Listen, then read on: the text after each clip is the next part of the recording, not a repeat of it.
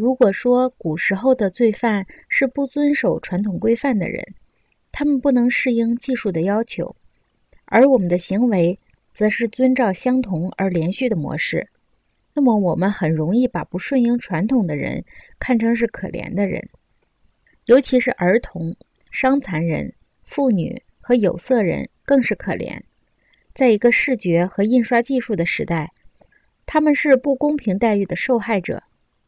如果从相反的角度来看问题，如果一种文化给人们分配的是角色而不是工作，